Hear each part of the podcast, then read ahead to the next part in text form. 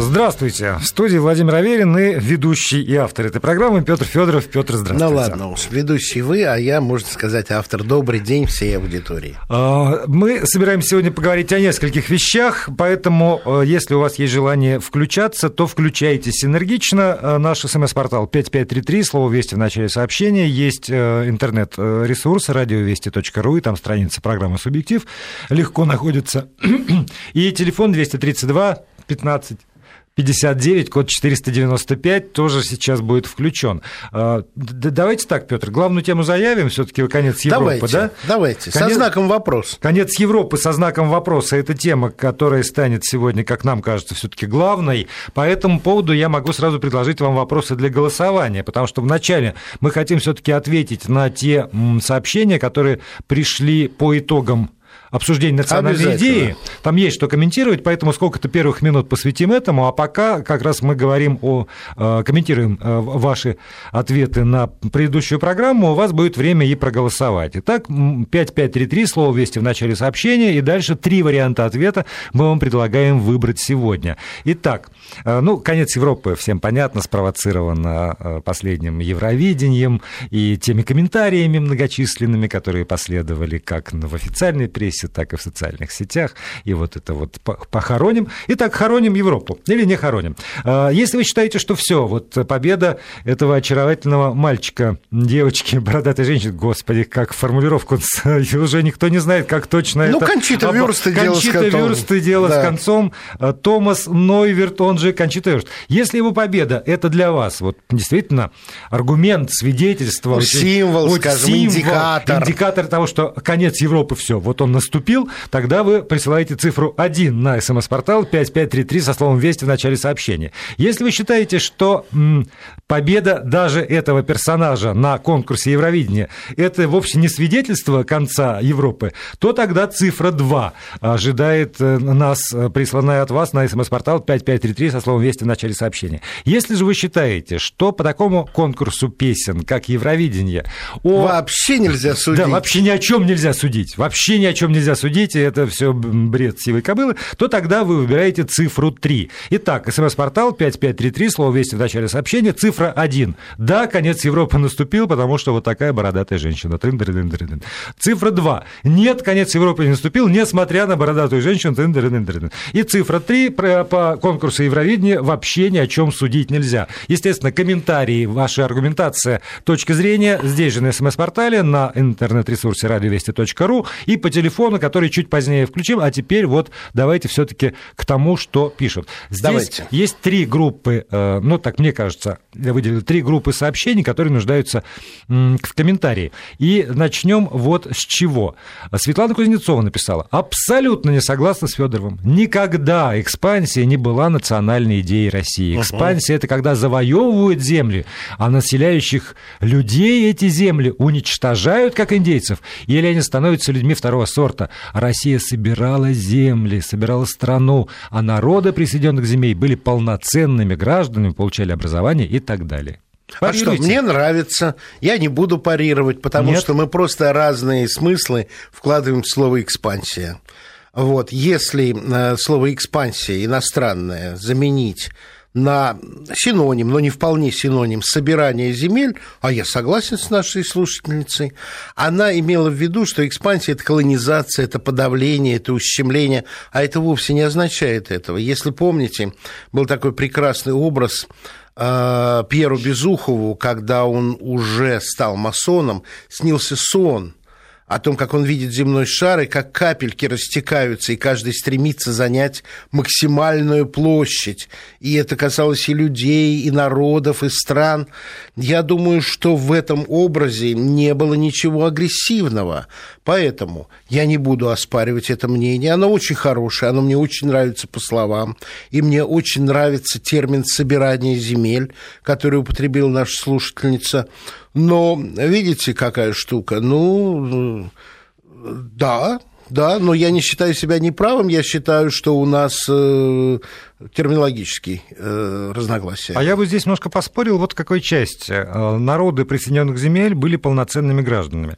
А, понимаете, ну, я, не как, совсем я, когда, я когда сегодня слышу, например, про то, что вот хохлы, они, вот, они изначально вот какие-то не такие, а, например, вот эти вот таджики и узбеки, которые понаехали сюда, они же все равно ничего, кроме как мести, не умеют, это все же тоже корнями уходит вот туда. Нет, ну, как... ну давайте посмотрим даже... Я, я про то, что все равно, все равно вот эта вот да. Позиция старшего брата, который должен научить малых и неразумных, она присутствовала, и в этом смысле о э, абсолютном равноправии ментальном говорить не приходится, даже в условиях вот такого собирания земель. Очень хорошо, я согласен с вами, что это несколько идеализированная картина расширения России и собирания земель, потому что мы, наверное, вспомним о том, что писал и Толстой, и Короленко, ну, скажем, на рубеже 19-20 века на ум приходит проблема Ватиков, а, которые не могли реализовать ни свою культуру, ни свою религию, потому что христианство православное, конечно, не было столь агрессивно, как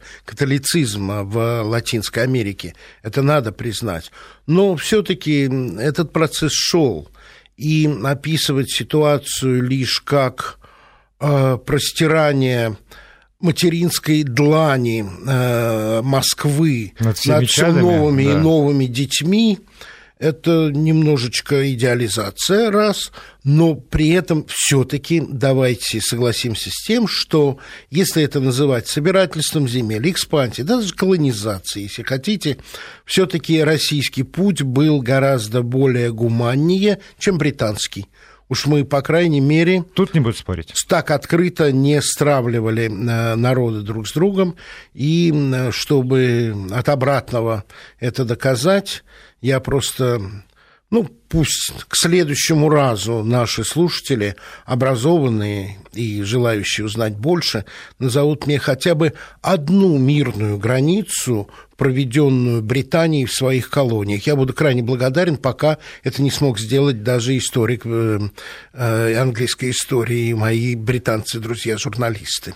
Еще одна группа сообщений, здесь дискуссия была, очень много говорилось, что национальная идея России – это правда и справедливость, и Георгий Наблюдательный к концу нашей программы отвечает как бы этим людям следующим образом. Правда и справедливость по-любому есть в песнях и сказках, легендах, и причем народ наш всегда о них говорит, а их как не было, так и нет. По факту можем только воевать, и то потому, что легко расстаемся с жизнью. И эти же практики переносим мы на мирное время. Не ценим ни свою, ни чужую жизнь, и, судя по количеству автокредитов, сейчас можно одной из национальных идей считать понты, именно с большой буквы, ибо они свойственны и внешней политике.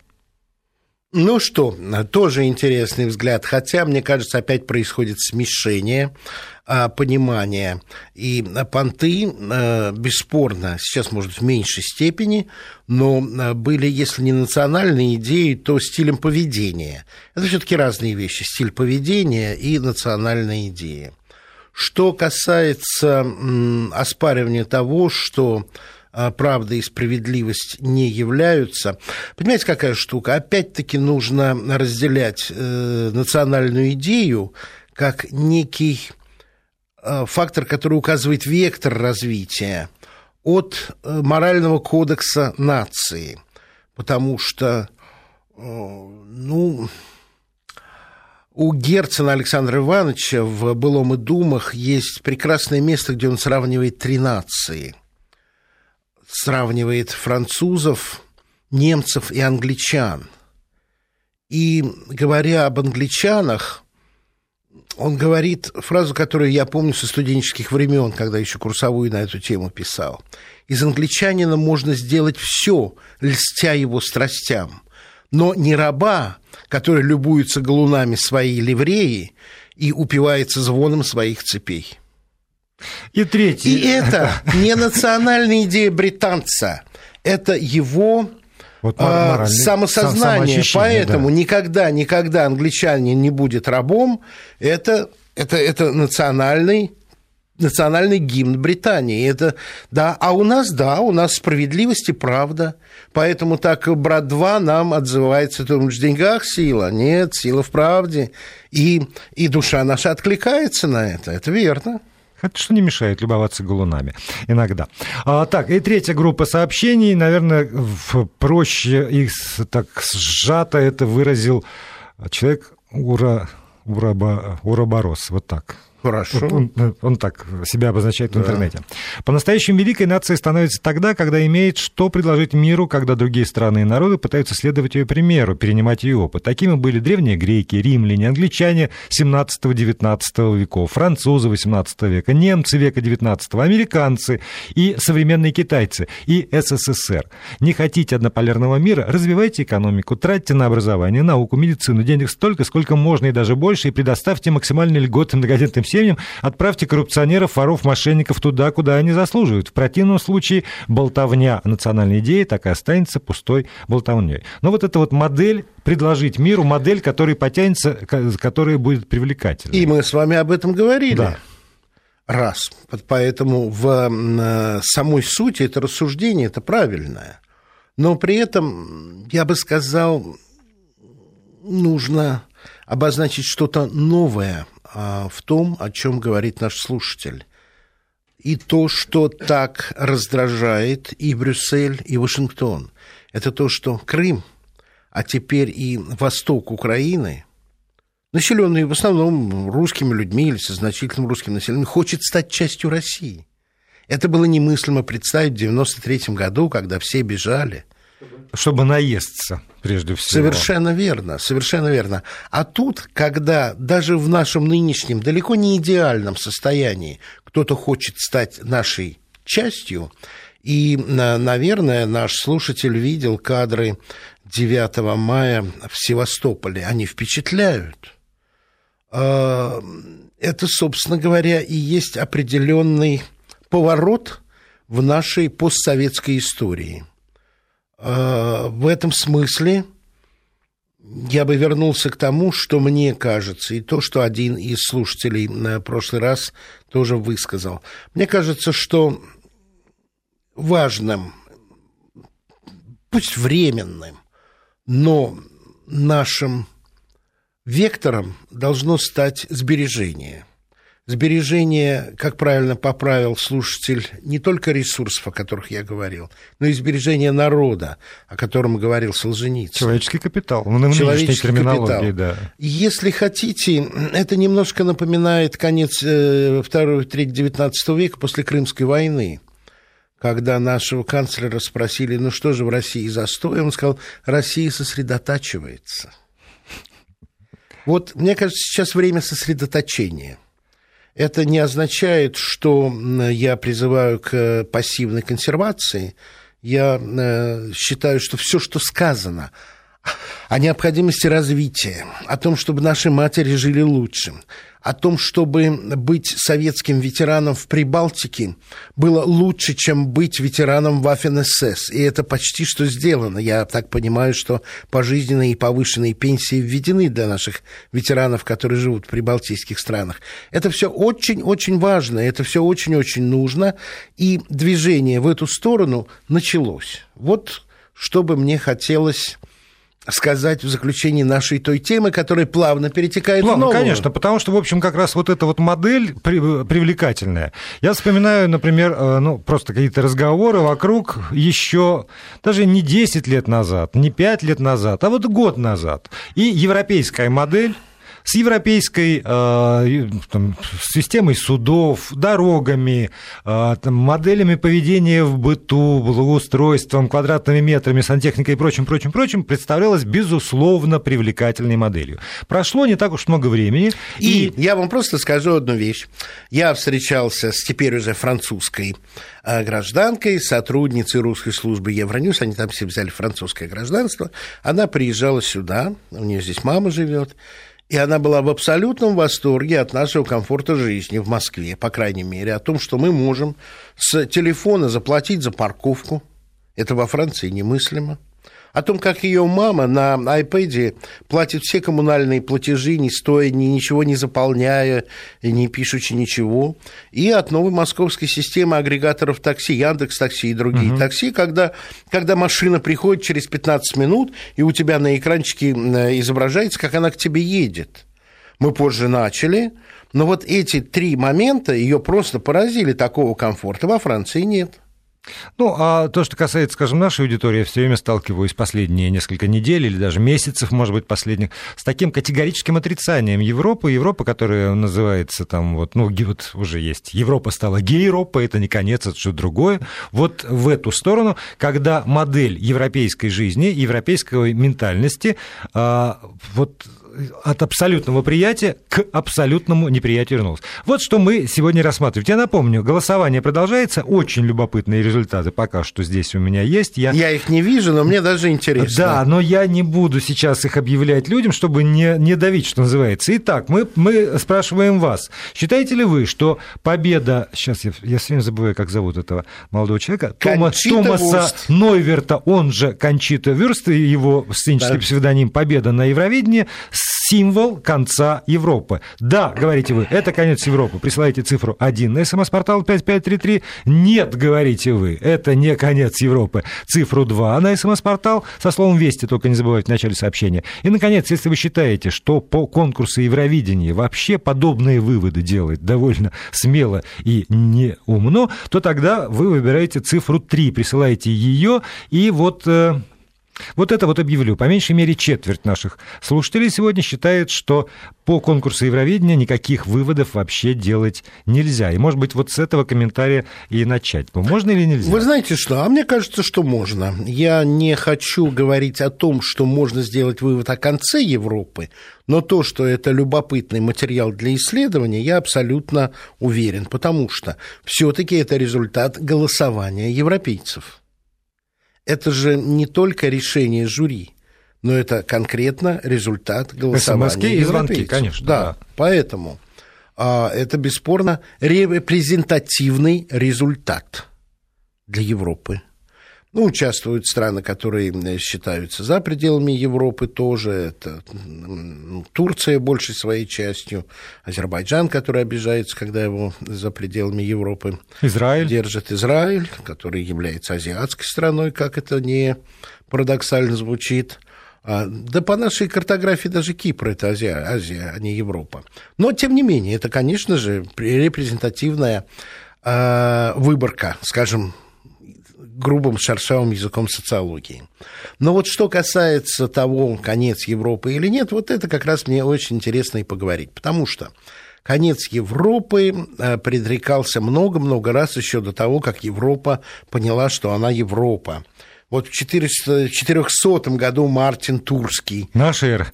Наши, наши, конечно. Мартин Турский, ну, это священник, понятно. Епископ э, заявлял, что конец света вот наступит с началом 400 года. Прошло 400 лет, и, можно сказать, его, его э, почти что тезка Григорий Турский из того же Тура тоже предрекал конец света. Папа Сильвестр II говорил, что после 1 января тысячного года... Ну да, вот конец тысячелетия да. по всей Европе воспринимался как все последний день. Католической. Католической потому да. что православной Европе 1492 а, год был концом света, потому что вот. это был семитысячный год от сотворения создания мира. сотворения мира. мира, и считал, что мир сотворен на 7 тысяч лет. Но мы с вами все касаемся, да, хотите посмеяться.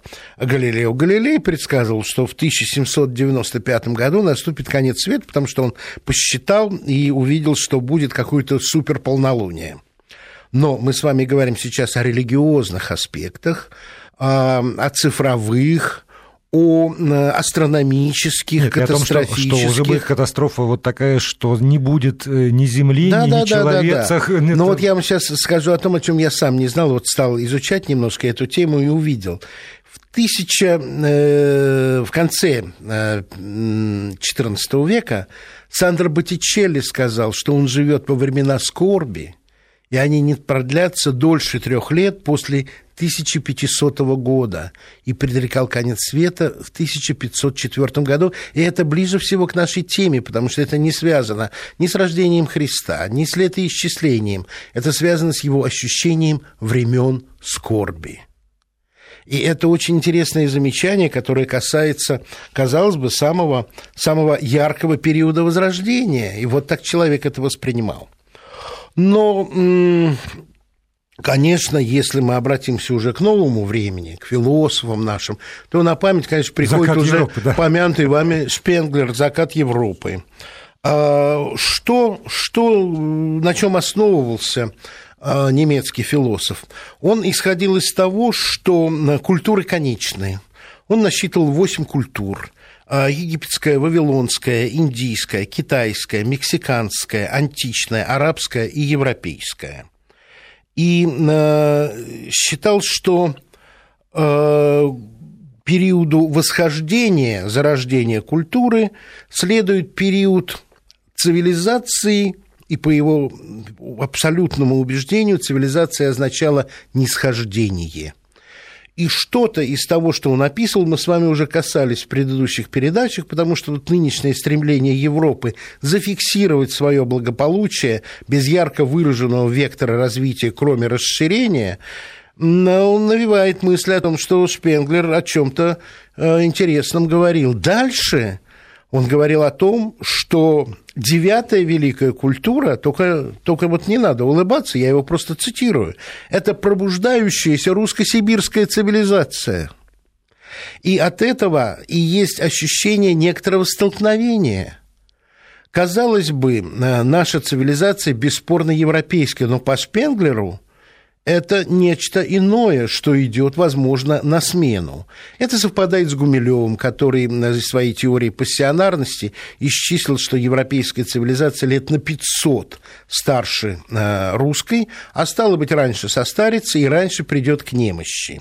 Да, но при этом, вот смотрите, когда в начале века писалось подобное, то были основания, потому что ну, были идеи э, которые касались мироздания. Был Циолковский, например. Были э, художники русского авангарда. Была э, архитектура, которая в 20-е годы последовала. Были, э, в конце концов, ученые, которые действительно вот создавали какие-то невозможные прорывы.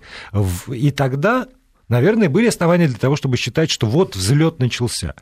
Взлет чего? Взлет цивилизации. Русско-сибирской цивилизации. Да, да, да, да. взлет русско-сибирской цивилизации, которая все время генерировала идеи, способные перевернуть. И, как мы знаем, мы возьмем мы там область дизайна или мы возьмем область э, там, космическую, да научную, что угодно, да. что угодно. Действительно, идеи, родившиеся тогда на территории вот этой русско-сибирской цивилизации, они выводили человечество на иные уровни осмысления себя прежде всего. Сегодня Готов, можем, вам, готов можем вам возразить, потому что то, что вы говорите, вы говорите, глядя из сегодняшнего дня. Циолковский был калужским чудаком, городским сумасшедшим. Его в Европе никто не знал, и уж, конечно, Шпенглер о нем понятия конечно, не имел. Конечно, да. Малевич и, и Гончар были фриками абсолютными, да. А, да, да. И единственная вещь, которая была, э, скажем, доступна для оценки, это, конечно, Дягилевские э, русские сезоны в Париже. Больше ничего из вами упомянутого Шпенглеру известно в 18 году не было. Хорошо, так сейчас новости. Кроме всего прочего, он писал это в 18 году, а тогда Россия вообще лежала в руинах. Голосование идет, новости, потом продолжим. Да. Значит, все время закат Европы на языке, о конце Европы. А и... Закат одно и то же. Да, микрофон, пожалуйста. Пожалуйста, микрофон. Да, теперь есть микрофон. Петр Федоров, это то, что вот, может быть, вы не совсем расслышали голос Петра Федорова. Сейчас микрофон работает. Я да. напоминаю, что есть голосование, может, уже озвучите Давайте, давайте. Они очень показательные. И, в общем, тенденция э, почти не меняется. Итак, мы спрашивали вас, э, считаете ли вы победу да что ж за память-то у меня Томаса Нойверта в, на сцене да. Кончиты Вурст на Евроведении 2014 символом конца Европы. Цифра 1 на СМС-портале была э, конец Европы, цифра 2 не конец, и цифра 3 по Евровидению судить нельзя. Вот на эту минуту вот эта третья позиция сократилась до 19%, и вот, э, вот почему. Одну смс я прочитаю в качестве Хорошо. оправдания. Этот конкурс давно себя изжил. Это скорее конец Евровидения. Наши новогодние программы на телевидении, знаете, тоже не показатель уровня состояния культуры нашего народа. Вот. Шоу-бизнес – это бизнес, где все средства хороши. Ну и дальше, значит, в нескольких смс тоже перечисляются и какие-то, значит, бабки.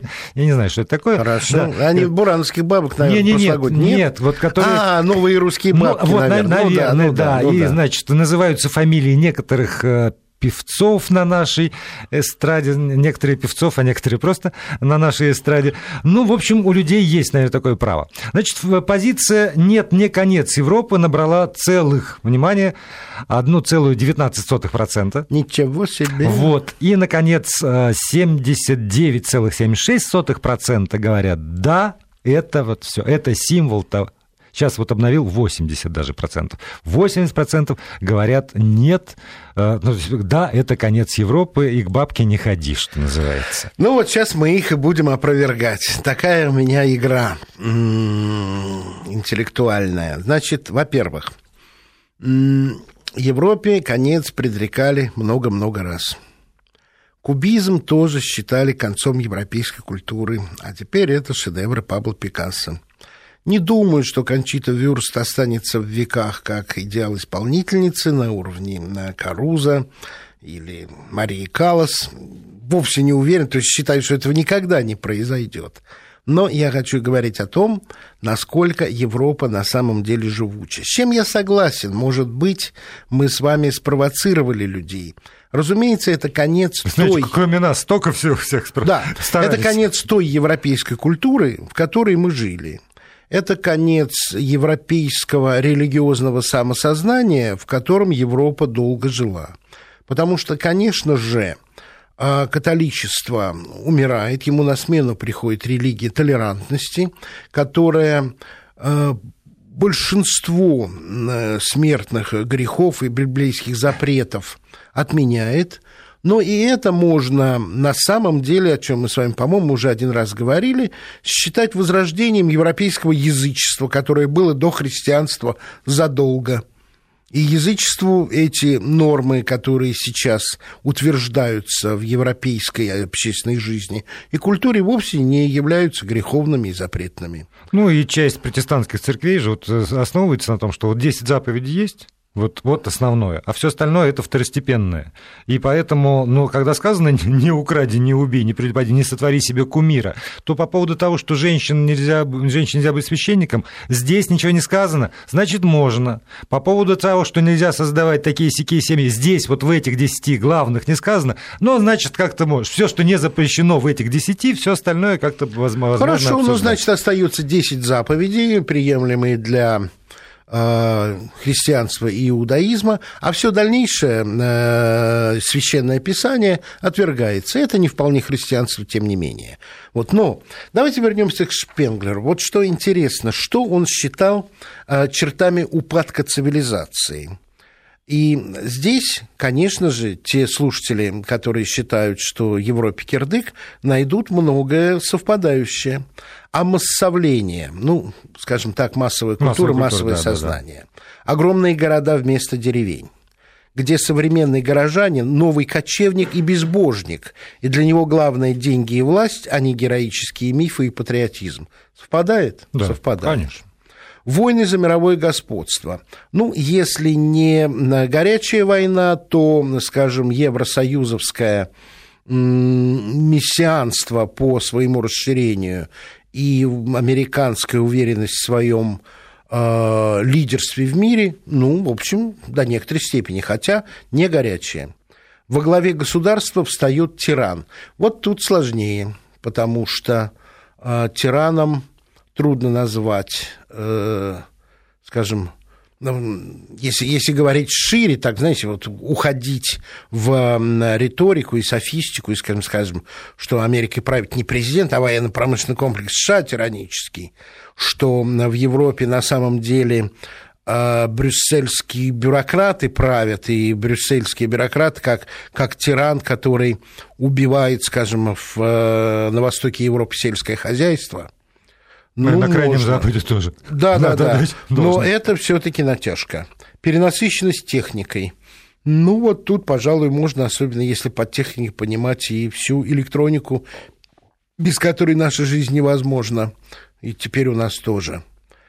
А, и прогноз пессимистический для Европы у Шпенглера состоял в том, что Европу ожидает упадок и гибель на фоне радостных юных народов и чужеземных завоевателей. И вот тут я хочу как раз и сказать, насколько Европа способна к выживанию, потому что то, что мы считаем иногда концом Европы, и в комментарии к этому вот как раз написано, я с комментарием не согласен, в той статье, которую я цитирую, что наплыв иммигрантов как раз подтверждает теорию Шпенглера. А на мой взгляд, наоборот. Э, то, что Европа так принимает иммиграцию, иммигрантов э, из Африки, из Азии, это как раз попытка омолодиться, измениться и выстоять. То есть не конец, а кризис. А каждый кризис, как нам известно из китайской Абсолютно философии, верно. это начало, это новой начало жизни. нового развития. Поэтому, как мне кажется, ну, многие вещи чисто политические говорят об этом, скажем, мы тоже об этом говорили, писали, писали Конституцию, отвергли европейцы Европейскую Конституцию, но вместо этого Лиссабонский договор так или иначе живут, кризис миновали, хотя уровень э, размышлений о беде был, ну, просто вот на краю гибели.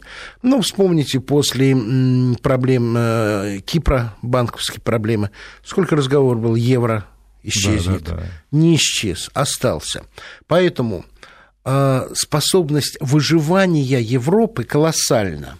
Вот. Начиная вот сначала вот 400 800 1000 1400 1500 то, что вот перечислялось. Вы как будто читаете у меня в мозгу, потому что я сейчас хочу процитировать а посланника императора Священной Римской империи при турецком султане.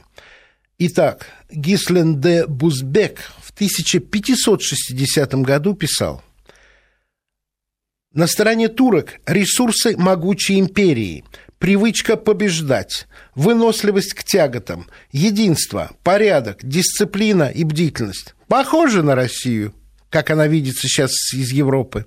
Похоже. С нашей стороны разобщенность, сомнения, нищета народа и роскошь для избранных, надломленный дух, нехватка упорства и выучки. Разве можем мы... Похоже сомнев... на Россию, когда смотришь изнутри. Да, но он-то пишет о, о Европе. Да, да, да. И европейцы сейчас про себя также говорят. Они монолитно объединены в России, а мы разобщены. Да, разве можем мы сомневаться, каков будет результат? И каков результат, где Европа и где Османская империя? Да, но... Через 450 да, лет. Кстати, вот по поводу Османской империи и арабской цивилизации. И в комментариях на радиовести.ру и на... А нам звонки есть? Да. Сейчас, напомню, телефон 232-1559, код 495. Но вот пока что да. на СМС-портале довольно много а, сообщений, которые касаются того, что как раз арабский мир, там арабская цивилизация, мусульманская цивилизация, да. и похоронит под собой Европу. Но ведь, собственно, мусульманская цивилизация пережила расцвет а, в 9-14 веках, а, когда невозможное достижение науки, сохранение античного наследия, приятие тех же, не знаю, евреев, изгнанных из христианства, христианской Испании и прочее, прочее, прочее, прочее, вот ну, круче арабов не было, правда. И богаче, и умнее, и э, более ценящих там образование не было. Где? А где, я знаю. Давайте примем каких-нибудь э, звонки. Если хотите, да, сейчас. Да-да-да. А есть, да, что? Да. Так, да, давайте тогда говорите. Алло. Алло, здравствуйте. Здравствуйте. здравствуйте. Вас зовут? Дмитрий. А, здравствуйте. Говорите, пожалуйста.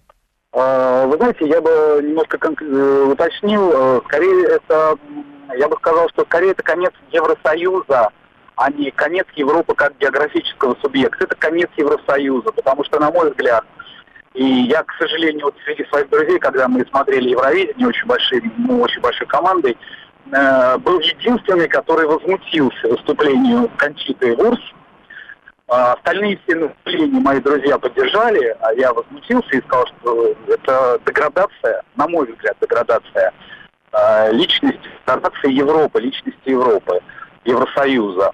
И, безусловно, политизировано было это Евровидение. Э, поэтому, да, я считаю, что это конец, начало конца Евросоюза. Простите, можно я задам два уточняющих вопроса? Считаете да, ли вы одно очко, данное Франции, свидетельство того, что вся Европа политически решила Францию подмять и показать Франции ее последнее место вообще в истории человечества? Да, да. Да, да, да. А считаете ли вы, что а, Кончита Вюрст чем-либо принципиально отличается, например, от Верки Сердючки, которая совсем недавно на том же Евровидении была в звездах, фаворитах и при, принимаема у нас, да или нет? Вы знаете, да, я считаю, что... Что, что есть принципиальные отличия. Все есть... достаточно. Мне важно было уточнить ваши позиции. Сейчас мы прервемся... А я прокомментирую да, после на, новостей, на потому что мне понравился этот звонок. А, мне тоже, но после новостей комментарий уже. Уже 17.48. Мы принимаем звонки по телефону 232-1559. Антон, говорите, пожалуйста, а потом уже Петр Федоров прокомментирует э, оба звонка. Алло, здравствуйте. А, здравствуйте.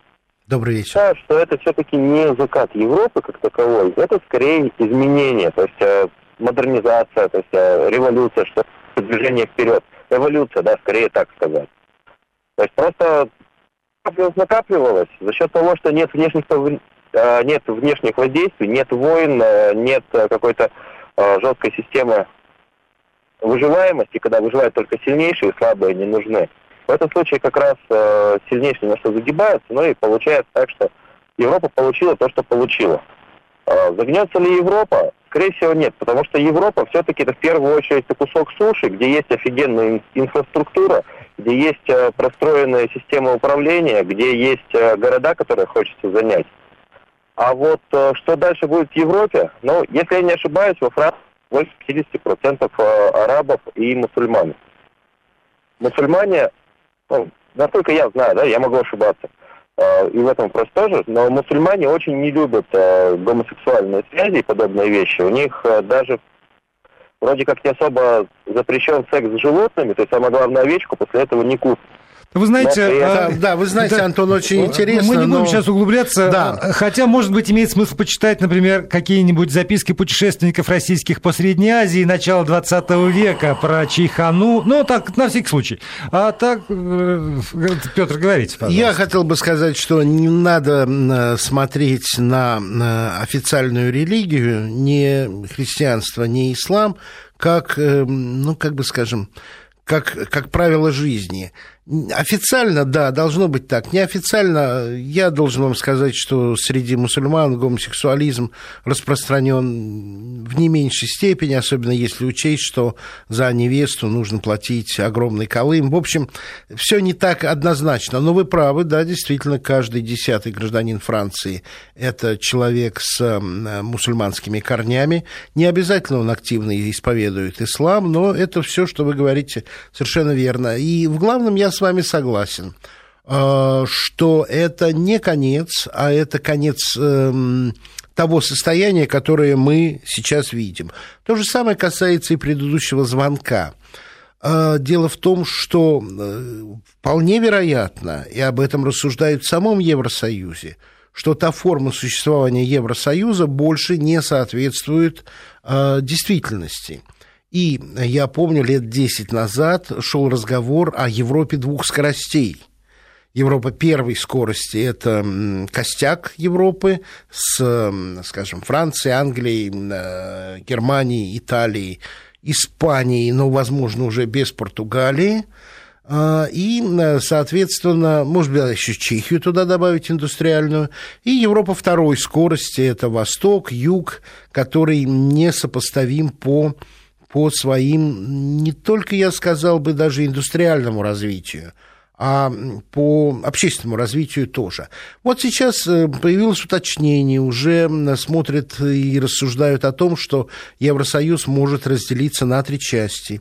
Северный Евросоюз, Прибалтика, Скандинавия, Дания – а Евросоюз, Евросоюз, это вот костяк, о котором мы сказали, и Южный Евросоюз. Любопытно, что в этом прогнозе или в этой вероятности как-то не прописывается вообще Восточная Европа и Балканы. Вот просто им не вижу в этой структуре места. Но то, что э, Евросоюз как образование находится в кризисе, это бесспорно, это так. Это видно даже потому, что внешней политики общей для Европы сформировать так и не удалось. Это все-таки по крайней мере, если даже ну, в огрубленной форме импульсы разных стран учитывать, это все-таки следование курсу Вашингтона. И разница в европейской политике, разница в национальной политике внутри Евросоюза, это именно и есть отличие этой национальной политики от Вашингтонского курса. Ну, условно говоря, два примера. Франция в целом да, но Мистрали России продолжает строить.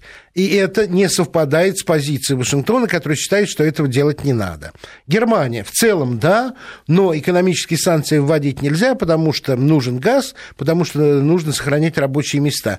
И каждый раз европейская политика отсчитывается в своих деталях от курса Вашингтона. А это значит, своей собственной политики нет.